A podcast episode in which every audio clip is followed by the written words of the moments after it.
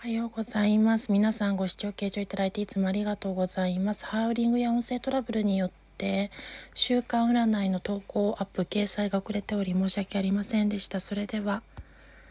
1から すいません喉があれですけど1から見ていきたいと思います。未来志向でいることで探求心理想追求が叶う時でありその結果として自己采配裁量において道の切り開き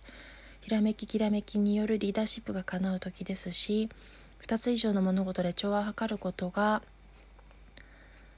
生まれ出るというところです。穏やかな平常心をもとに2つ以上の物事で調和を図っていける時であり未来の結果としても個人努力の